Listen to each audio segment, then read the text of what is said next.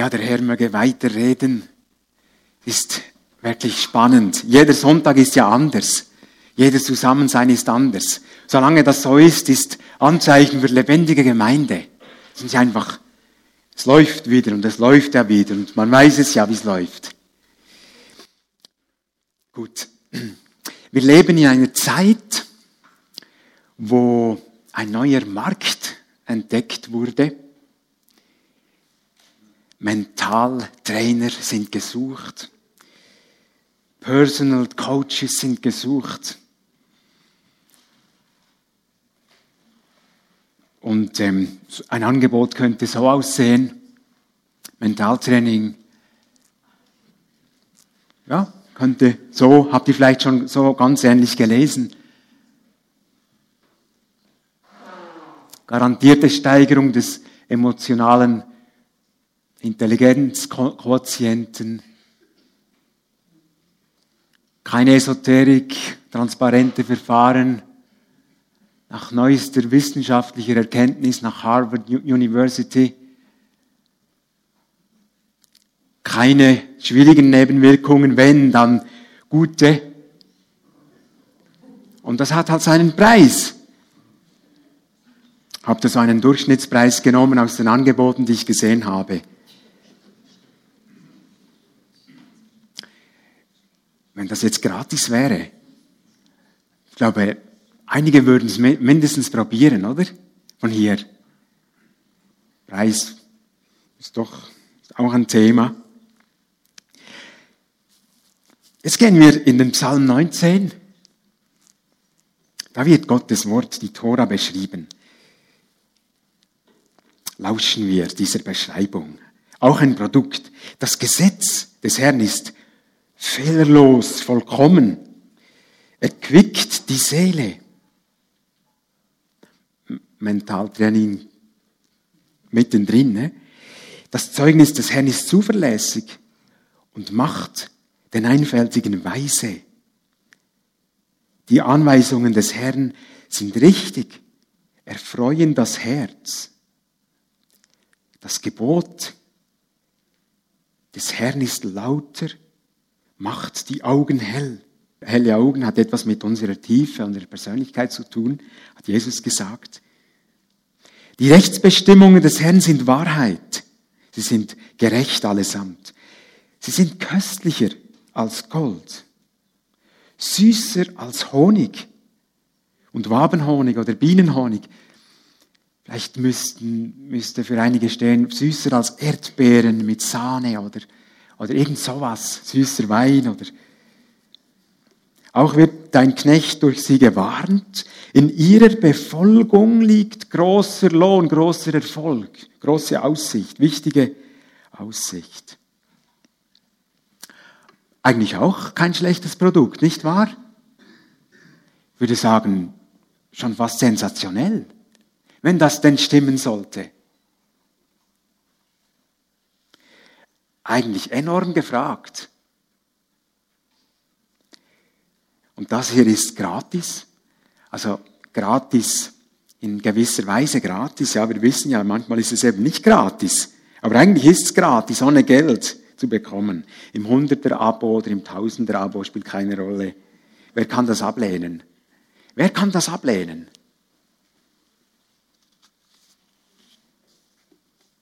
Das ist die Beschreibung von Gottes Wort, der Bibel. Das ist das Versprechen, das sie macht über sich. Und Bonhoeffer, ich, ich schätze Bonhoeffer, weil er nicht nur ein exzellenter Bibelgelehrter war, sondern weil er das, was er in der Bibel sah, mit seinem Leben verband. Und das ging bei ihm auch bis in den Tod. Er konnte seine, sein Gewissen vor dem Herrn nicht verbergen, so dass er dann hingerichtet wurde dafür. Und ich habe euch hier auf unserem Flyer der Bibelwerkstatt ja diesen tiefen Satz von Bonhoeffer aufgeschrieben zum Schluss. Ich glaube, hat er gesagt, dass die Bibel allein die Antwort auf alle unsere Fragen ist und dass wir nur anhaltend und demütig zu fragen brauchen, um die Antwort von ihr zu bekommen.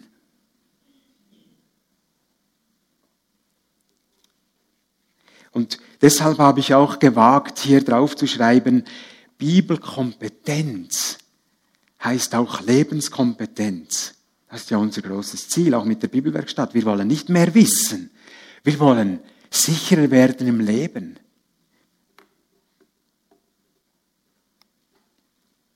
Wir sind heute nochmals beim Thema Bibel in der Reihe Christusmäßig. Und ich habe den Titel so gewählt. Die Bibel lesen heißt eigentlich Christus lesen. Die Bibel lesen heißt eigentlich Christus lesen. Also wenn, wenn wir hier dieses wunderschöne Gemälde haben für unsere dritte Station Christusmäßig, Gottes Wort, das zum Christen, zum Jünger gehört, dann könnte ich das auch nehmen. Die Summe des Wortes ist Wahrheit. Und ich könnte das nehmen und könnte das da zum symbolisierten Christus dazu heften. Und das ist eigentlich, das ist deckungsgleich. Christus ist das Wort, ist die Summe der Wahrheit. Aber dazu möchte ich euch jetzt noch ein bisschen mehr sagen. Wir gehen in einen Text aus Johannes 8, 31 bis 36. Zu den Juden, die nun an ihn glaubten, sagte Jesus, wenn ihr in meinem Wort bleibt, seid ihr wirklich meine Jünger und ihr werdet die Wahrheit erkennen und die Wahrheit wird euch frei machen. Wir sind Nachkommen Abrahams, entgegneten sie. Wir haben nie jemand als Sklaven gedient. Wie kannst du sagen, ihr müsst frei werden? Jesus antwortete, ich sage euch, jeder, der sündigt, ist ein Sklave der Sünde. Ein Sklave gehört nur vorübergehend zur Familie, ein Sohn dagegen für immer. Nur wenn der Sohn euch frei macht, seid ihr wirklich frei. Ein paar Dinge, wie es zu diesem heftigen Streitgespräch zwischen Jesus und den Juden kam. Es begann im achten Kapitel, Vers 12, mit der provokativen Behauptung von Jesus, wo er sagt, ich bin das Licht der Welt. Und wer dieses Licht hat, wird nie mehr im Dunkeln tappen. Und dann äh, ging es weiter und Jesus hat immer wieder betont, ich spreche nicht einfach meine, meine Ideen, sondern ich spreche im Auftrag des Vaters. Und dann kam immer wieder die Frage, ja, wo ist, wer ist dein Vater? Und ganz wild wurden die Juden, die zuhörenden Juden in der Aussage in Vers 24 im achten Kapitel, als Jesus sagte, ihr werdet in euren Sünden sterben. Denn wenn ihr nicht glaubt, dass ich es bin, werdet ihr in euren Sünden sterben. Und dann folgte natürlich wieder die Frage, wer bist denn du eigentlich, der so etwas behauptet? Es ging, ich glaube, es ging sehr laut zu. Sehr wild zu hier. Und Jesus hat dann weitergesprochen. Er hat von den Bezeugungen gesprochen, immer wieder gesagt, der, der Vater bezeugt das, ich bin nicht alleine, er ist mein Zeuge. Und plötzlich es heißt, als Jesus dann sagte, ich werde erhöht und dann werden Menschen an mich glauben, da hat dann bei einigen im Herzen irgendetwas gekippt und dann heißt es in Vers 30, als Jesus das sagte, kamen viele zum Glauben an ihn. Das ist so zu verstehen, nicht gläubig jetzt in unserem Sinn, sondern sie vertrauten ihm. Plötzlich haben einige gedacht, da muss ich weiter zuhören und haben ihr Herz geöffnet. Und genau denen sagt er jetzt eben diese wunderbare Kette. Wir haben sie im Zusammenhang mit Leben in Freiheit oft angeschaut. Es ist ein, eine geheimnisvolle, kraftvolle Kette. Er sagt, wenn ihr in meinem Wort bleibt, ihr, die ihr jetzt ein bisschen Vertrauen gefasst habt, dann seid ihr in Wahrheit meine Jünger. Und ihr werdet, es wird mehr geschehen, ihr werdet die Wahrheit erkennen und erkennen und erkennen. Und diese Wahrheit macht frei. Darüber spreche ich jetzt vor allem. Das sind, das sind wirklich Pflöcke der Nachfolge, Pflöcke der, der Befreiung, der Rettung, der Erlösung von Jesus Christus. Das ist eine Art auch dargestellt, das Evangelium. Und eben, zielt eben nicht nur auf das Jenseits, auf den Himmel, auf die 10.000 Jahre, wo wir dann loben, was wir gesungen haben, und noch viel länger natürlich, sondern es geht auch um das Jetzt. Und also ich bin interessiert, Dinge zu erfahren, die mir auch das Leben jetzt mit den Mitmenschen, mit mir selber noch, noch, noch freier macht. Ich möchte uns drei, ich glaube, ich, glaub, ich bleibe bei drei äh, Dingen. Ich hatte vier vorgesehen, aber ich glaube, es ist gut, drei. Ich möchte euch drei Dinge daraus versuchen darzustellen. Mal das. Jesus ist eigentlich Gottes Wort in Person. Personifizierte Bibel. Jesus ist personifizierte Bibel. Wenn Jesus beginnt, da in Vers 31, wenn ihr in meinem Wort bleibt, seid ihr wahrhaft meine Jünger, dann drückt er aus, Jünger werden, Nachfolger werden, Christusmäßig werden, Christusähnlich werden, geht nur durch mein Wort, durch Jesu Worte. Für die Jünger damals war es nicht zwingend so, für uns ist es total zwingend so. Warum? Wir sehen im Unterschied zu den Jüngern Jesus nicht mehr. Wir sind nicht Augenzeugen. Wir können ihn nicht betasten. Wir können nicht schauen, wie er gebetet hat. Wir können nicht schauen, wie er angezogen war, wie er sich gebärdet hat. Das konnten die Jünger. Ja, was bleibt uns? Uns bleiben wirklich nur seine Worte. Um ihn zu erkennen, um Christusmäßiger zu werden. Das Medium Christus kennenzulernen ist sein Wort in allererster Linie. Ein Michael Keust hat es mal so formuliert. Weil du regelmäßig die Zeitung liest, machst du dir ihre Gedanken zu eigen. Und wenn du eine linke Zeitung liest, hat das seine Auswirkungen. Wenn du eine rechte liest, hat das eine Auswirkung. Und wenn wir eine sehr zynische Zeitung lesen, hat das eine Auswirkung, logisch. Weil du diesen Menschen betrachtest und bewunderst, reagierst du und denkst du schließlich wie er. Anderes Beispiel. Weil du diesen Freund liebst, gleichst du ihm und lebst wie er. Logisch. Wenn du das Evangelium regelmäßig zur Hand nimmst, erwirbst du allmählich die Schau, die Empfindungen, die Gedanken, die Urteile, die Mentalität Christi. Wer mit dem Evangelium vertraut ist, gleicht zwangsläufig Jesus Christus. Wollen wir das? Ich will das unbedingt. Also, Bibel lesen sein Wort lesen heißt, wir lesen Christus. Wir lesen da Christus drin. Und wir lesen es eben nicht nur in den Evangelien. Der Bogen ist viel mächtiger. Die ganze Heilsgeschichte Gottes mit den Menschen zielt auf diesen Christus. Die Tora, was da in Psalm 19 beschrieben war, die beschreibt schon das Wesen Christi. Ich habe für meine Ordinationsarbeit damals ein Jahr lang die Gebote studiert. Unter anderem diese 613 Gebote der Tora. Und ich muss euch sagen, ich bin bekehrt worden. Ich habe auch ein bisschen gedacht, schlagseitig immer gehabt, Altes Testament, das ist einfach anders als Neues. Und, und die, die, das Wesen ist anders. Und ich habe gemerkt, die Tora ist voller Liebe, voller Nächstenliebe, Sogar Feindesliebe ist darin. Es heißt dort, wenn deinem Nachbarn, der dir Feind ist, der Esel in die Grube fällt, dann hilf ihm trotzdem heraus. Auch wenn ihr ein Riesengestürm habt und er dir zu Leid werchet. Die Tora ist bereits das Wesen Jesu. Die Propheten haben auf Jesus hingedeutet, haben viele Details, Lebensdetails vorausgesagt, weil eben alles auf diesen Jesus, auf diesen Messias zupulste. Und das Wort hat das beschrieben. Hebräer 1 im Vers 2 heißt es, nachdem äh, Gott durch die Väter und die Propheten gesprochen hat, hat er in dieser Zeit geredet durch seinen Sohn geredet, wieder Worte, geredet, gesprochen durch den Sohn. Er ist der Abglanz von Gottes Herrlichkeit. Er ist das Abbild von Gottes Wesen. Johannes im ersten Brief fasst es so, was von Anfang an war, was wir gesehen haben, was wir betasten konnten. Das ist jetzt erschienen. Und jetzt sagt er nicht Christus, sondern das Wort des Lebens. Er nennt Christus das Wort des Lebens. Interessant. Jesus ist also nicht bloß, bloß in Anführungszeichen der Sohn Gottes. sondern Jesus ist Gottes Wort. Er ist Gottes Botschaft.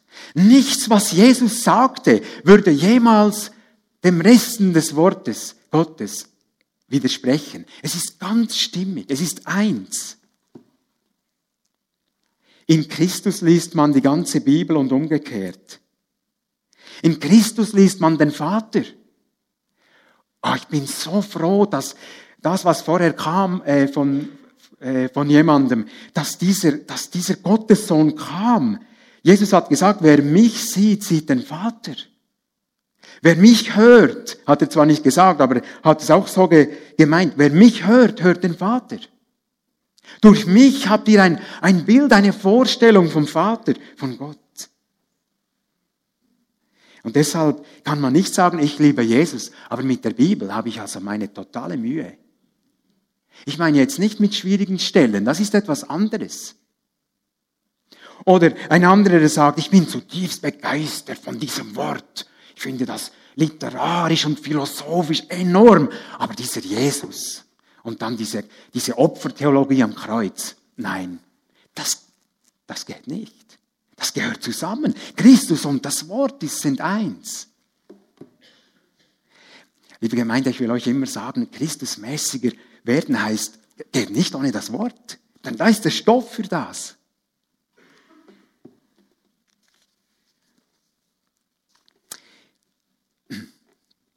Jesus ist auch die Wahrheit in Person. Nicht nur das Wort, Gottes Wort in Person, auch die Wahrheit in Person.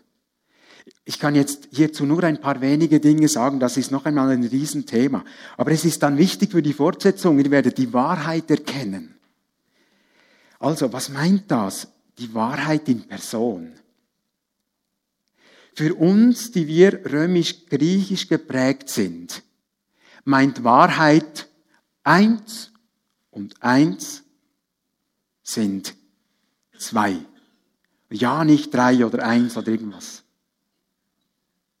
Wahrheit für uns ist das Gegenteil von Lüge. Wahrheit heißt für uns genau deckungsgleich. Der Unfall ist so passiert und der Zeuge erzählt das jetzt genau wie es war, dann ist es Wahrheit. Und wer lässt was weg, dann ist es nicht Wahrheit. Oder sagt etwas anderes, als der Unfall war, ist schlimmer, ist überhaupt keine Wahrheit. Das ist für uns Wahrheit.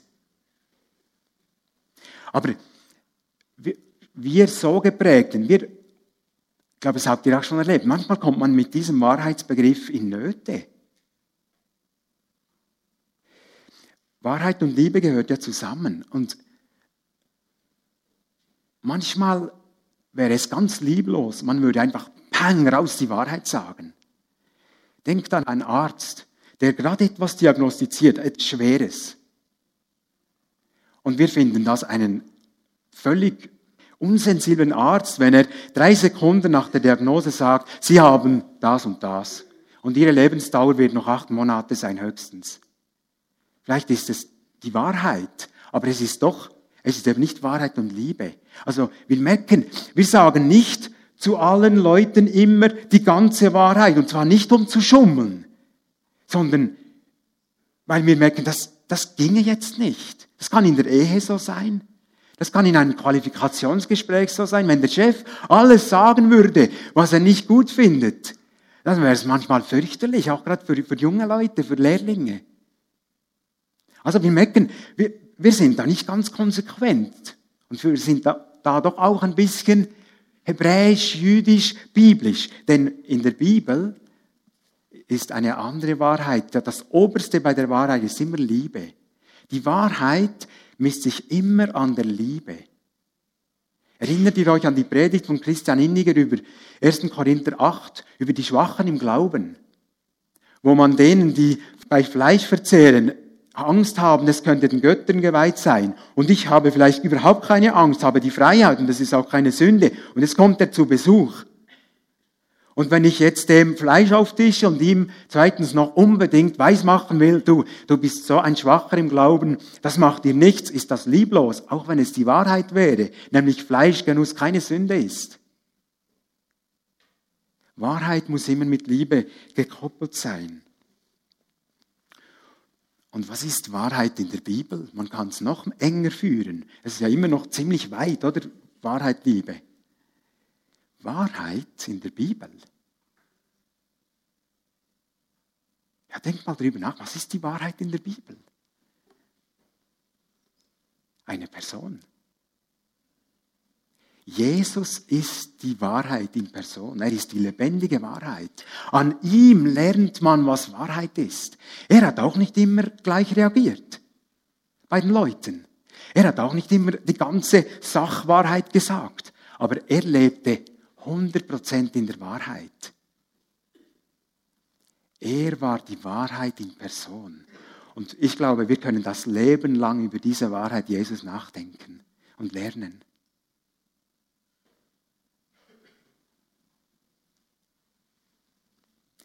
Wahrheit.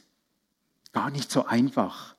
Ich bin eher so strukturiert ge geknüpft und auch vor dem Herrn. Und ich habe schon gemerkt, ich hielt Sachen für Wahrheit, wo Gott mit der Zeit gesagt hat, lass doch das, Ueli. Du hältst da etwas aufrecht.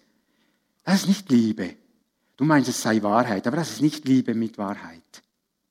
Und je nachdem, wie wir Typen sind, muss Gott manchmal so oder so korrigieren. Das hat noch nichts mit Sünde zu tun. Wenn Sünde wird, zeigt das der Heilige Geist schon. Bonhoeffer, ich zitiere wieder ihn, er hat mal Folgendes gesagt. Das zeigt nochmals, es ist wirklich schwierig mit der Wahrheit manchmal.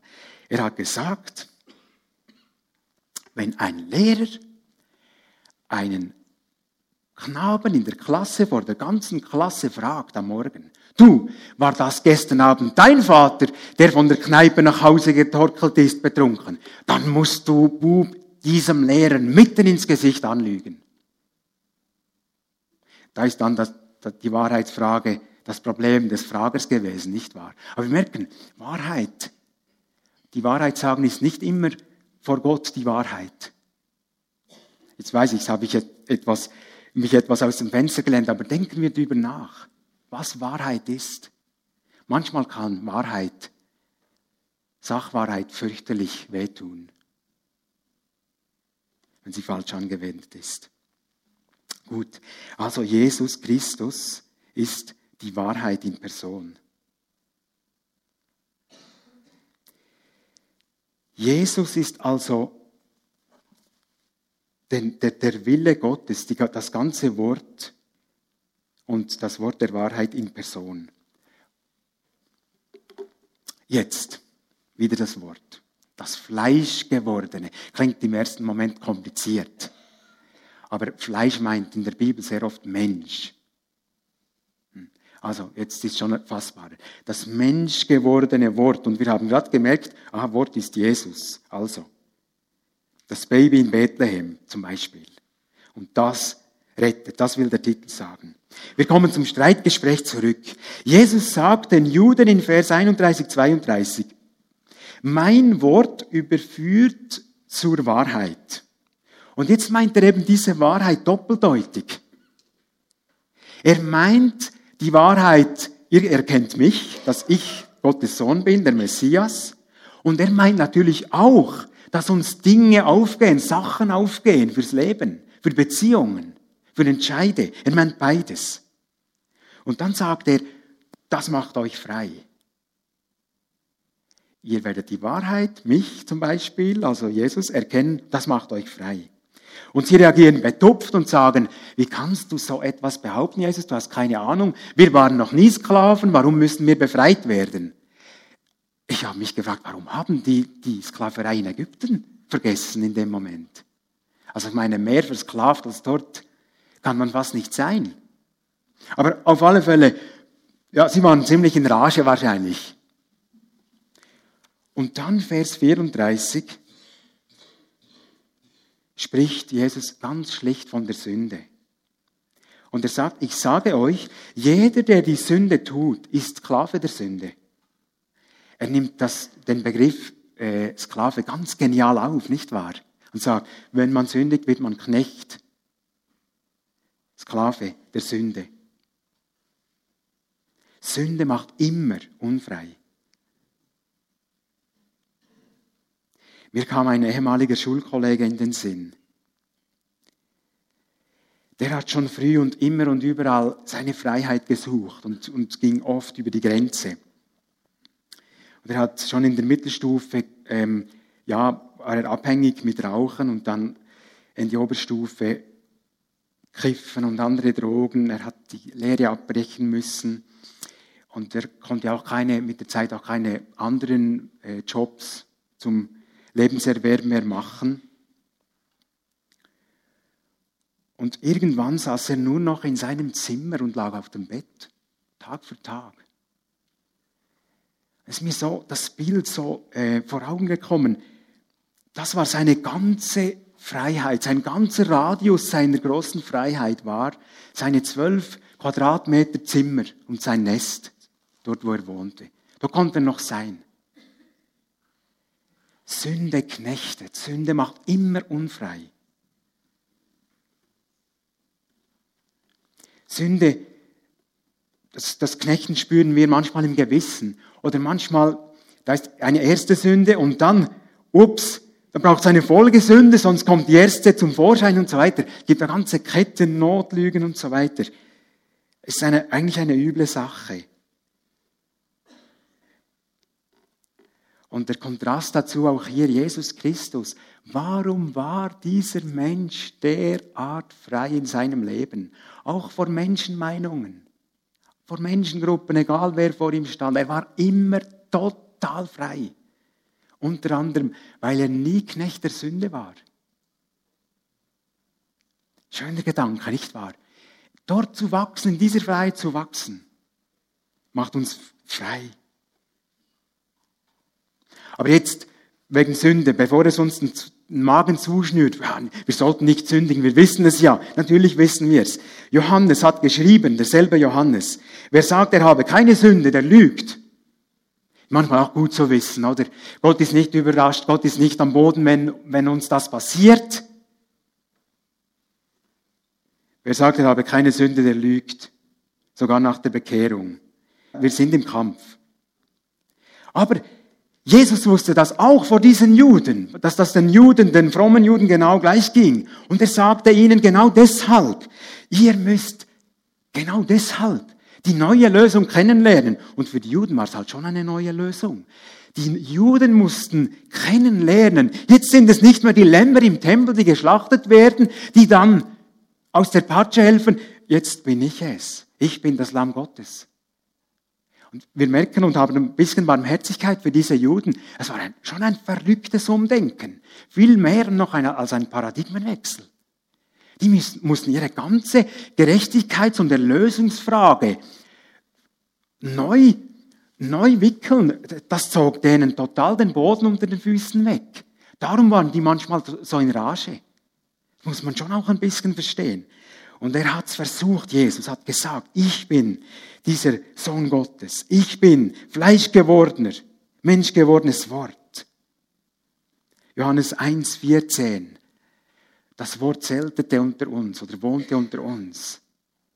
Ich bin der. Nur wenn der Sohn euch frei macht von Sünde, seid ihr frei. Jesus, nur er rettet. Wir wissen das. Und Jesus hat in diesem Gespräch den Preis noch vor sich. Es war vor Golgatha. Das kam erst. Aber er hat Wort gehalten. Und er hat erlitten, was uns geblüht hätte. Und er ist auferstanden. Und er hat den Zugang zum Vater für uns geschaffen und die Bibel sagt, wer das von Herzen glaubt, wird gerettet. Das ist das Evangelium. Das ist das Zentrum. Christus ist das Zentrum und das ist das Zentrum für die Menschheit.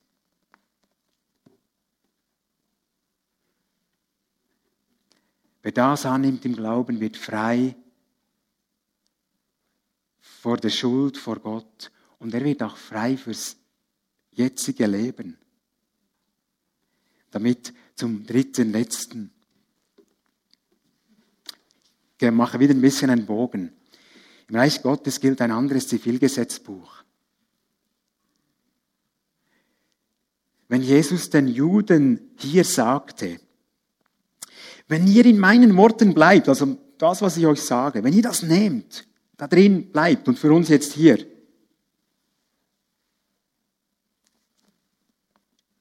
dann seid ihr wirklich meine Schüler. Und man könnte jetzt das auch umdrehen. Wenn ihr wirklich meine Schüler, meine Nachfolger sein wollt, dann nehmt ihr das Wort. Er hat es einmal wortwörtlich gesagt, wenn ihr mich liebt, haltet ihr meine Gebote.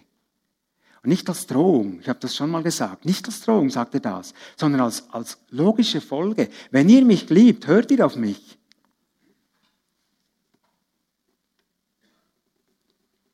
Wenn ihr in diesem Reich Gottes, wo ich der König bin, Jesus, leben wollt, dann hört ihr auf den König, dann hört ihr auf mich. Dann habt ihr eine neue Bundesverfassung, dann habt ihr ein anderes Zivilgesetzbuch. Ich bin die Verfassung, ich bin das Zivilgesetzbuch. Ich glaube, das, das klingt stimmig, logisch für uns. Wer Schweizer Bürger werden will, der muss gewisse Kriterien erfüllen. Ich zähle euch ein paar auf. Zwölf Jahre Wohnsitz hier. Bereitschaft zur Eingliederung. Vertraut sein mit den Schweizer Verhältnissen und der Geschichte. Achten der Rechtsordnung. Keine Gefährdung der inneren und äußeren Sicherheit. Und da kann ein solcher Anwärter nicht zum Bundesrat oder zu Frau Sommaruga kommen und sagen, ja, ich will aufgenommen werden, aber in diesen sieben Punkten in eurer Verfassung, das finde ich so komisch, die müsst ihr unbedingt ändern.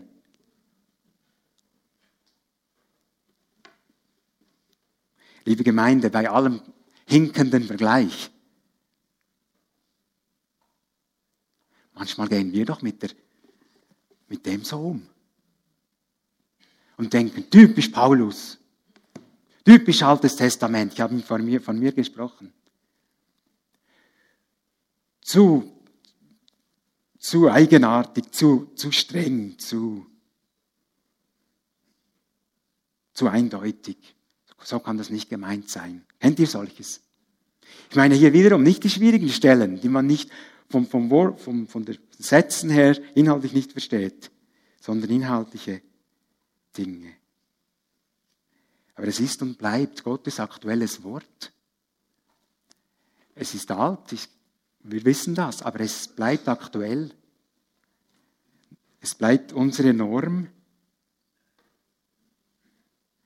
Und im dritten Mose 18 heißt es schon von der Tora, wer sie tut, der wird dadurch Leben haben. Da drin ist Leben, wir wissen das. Da drin sind Segensanregungen. Und wir wissen, wo wir diese befolgen, erleben wir Segen sehr oft. Da, das ist Leben, da drin ist Leben. Wer ins Reich Gottes eintritt durch Umkehr und Wiedergeburt und sagt, also mit der Bergpredigt, mit den zehn Geboten, das war wirklich früher. Oder das ist nur für die Theologen. Die Bergpredigt ist nur für die Theologen. Nein, das ist die DNA. Das ist neues Zivilgesetzbuch des Reiches Gottes. Bis hin zur Feindesliebe. Und ich sage euch das nicht, weil ich das beherrsche. Aber ich weiß, dass es so ist und ich möchte darin wachsen. Noch etwas ist mir diesbezüglich wichtig geworden, auch aus, aus Erfahrungen. Manchmal hört man Worte wie, ich weiß, dass das vor Gott nicht gut ist, aber komisch, ich habe kein schlechtes Gefühl dabei. Im Gegenteil, jetzt, ich habe endlich Frieden. Und solche Aussagen machen etwas ganz Fatales deutlich. Wir stellen Gefühle über das Wort Gottes. Und dabei wissen wir doch, weil die Gefühle mit unserer Seele verwandelt sind, wie schwankend die, unsere Gefühle sind. Und genau deshalb müssen wir froh sein, dass wir hier etwas Normatives haben, das eben nicht schwankt. Und manchmal, ja, manchmal sehen das Menschen gar nicht. Dass das eine Riesenhilfe wäre. Und bleiben bei den Gefühlen, aber das kommt nicht gut. Gottes Wort hat Stabilität, unsere Gefühle nicht. Beispiel, spürst du Gott jeden Tag, Hans-Uli? Jede Stunde. Ich muss keine Antwort geben. Also ich, ich, ich spüre nicht jeden Tag. Aber was heißt es hier drin? Psalm 139. Dass er jeden Tag bei mir ist. Da bin ich froh, kann ich das nachlesen.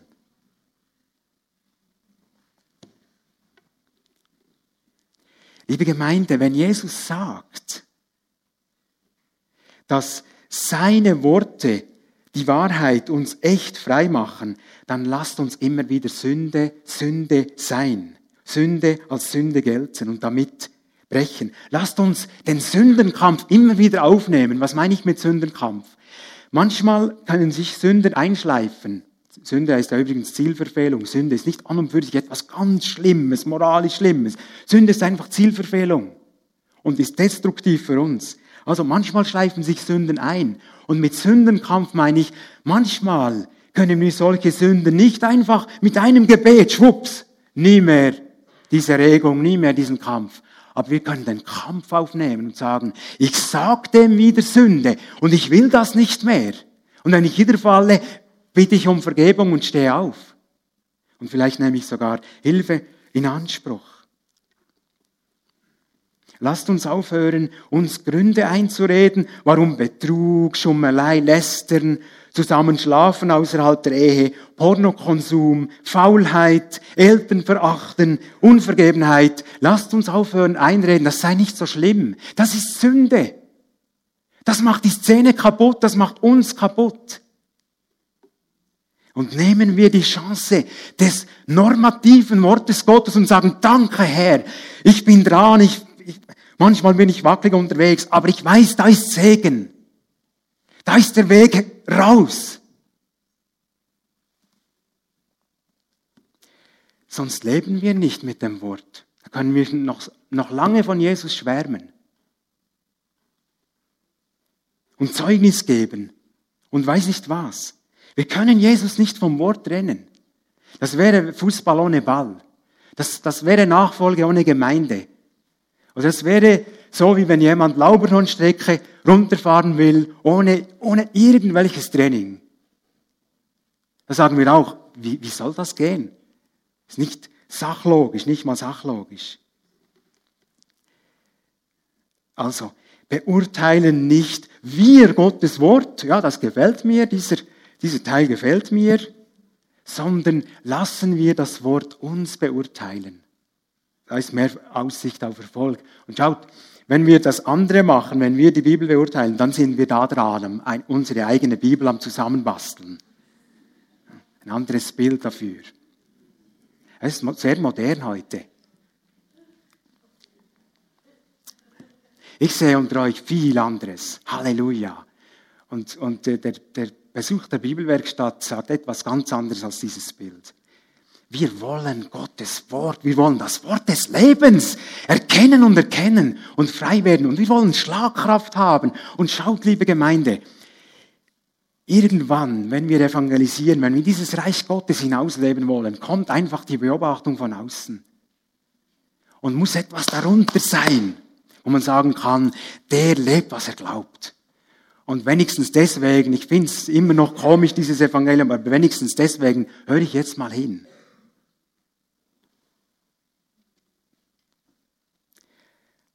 Aber es hat für uns, es hat für uns drastische Auswirkungen, das Wort immer wieder als Wort Gottes zu nehmen. Als Röntgenstrahl. Und wenn ich das jetzt so, so ziemlich vielleicht drastisch klar hingelegt habe, dann weiß ich einfach, da drin ist Gottes Liebe. Da drin ist eigentlich Gottes Liebe. Gott sagt nicht, ja, weißt du, ich find's auch nicht so schlimm und schau mal, wie du da, ja, wie du da rauskommst. Er sagt, du, ich hab dir etwas. Du kannst Erfolg haben. Pack's. Kürzlich hat mir jemand erzählt, ein ganz schönes Zeugnis über unsere Gemeinde. Hat gesagt, weißt du, wenn ich völlig am Boden bin und dann äh, versucht bin zu trinken, dann kommt die eine Kollegin und die trinkt mit mir. Dann trinken wir aber ich, und dann sagt sie, ja, gell, das ist wirklich schlimm. Und hat gesagt, und Leute von eurer Gemeinde, die sagen etwas ganz anderes. Die sagen, du, schau, schau auf das, komm, ich helfe dir das. Und dann hat sie gesagt, Das hilft mir. Aber das Mittrinken, das ist anderthalb Stunden, okay, aber nachher bin ich am selben Fleck. Das ist die Hilfe. Und jetzt kannst du jeden Lebensbereich hier verbinden. Und es gibt keinen Lebensbereich, den Jesus nicht kannte und dir nicht helfen könnte, uns nicht helfen könnte. Und vielleicht sagst du, ich habe 17 Baustellen. Beginnen wir einfach bei der ersten. Ich möchte uns herausfordern, liebe Gemeinde, liebe Gäste, nehmen wir das Wort wieder als Wort Gottes, das sagt, du hast mir etwas zu sagen. Oder ich will es so formulieren, nehmen wir es weiter so und ich, ich wollte euch heute Morgen auch sicher machen und bestätigen darin, dass es sich lohnt. Und euch nicht anklagen, ich hoffe, es kam, es kam so rüber. Nehmen wir das Wort weiter als unseren Maßstab. Ich möchte beten. Mir wird in Erinnerung gerufen, dass wir im Eingang des Gottesdienstes und in der Lobpreiszeit oft den Begriff Nähe, näher, Nähe zu Gott hatten in Lieden, in deinem liebenden Arm. Und da, da hatte ich das Empfinden, dass vielerorts das ein ganz großes Anliegen ist, ein Lechzen wie der Hirsch nach Wasser aber irgendetwas es nicht so geht. Und vielleicht ist die Predigt ein, ein Schlüssel, eine Lösung dazu. Und Herr Jesus, ich bitte dich, dass du sprichst durch den Heiligen Geist. Und dass deine Liebe im Wort, deine Leidenschaft für uns durchdringt und wird der vertrauen, dass wir deinem Wort vertrauen. Dass sich dein Wort mit Glauben verbindet in unseren Herzen. Und auch da, wo wir umkehren müssen und da, wo wir Dinge anders machen sollen, wenn du das so was aufgedeckt hast, du gibst die Kraft dazu, das Wollen und das Vollbringen. Und so gehst du durch die Reihen und hilfst uns. Du hilfst uns.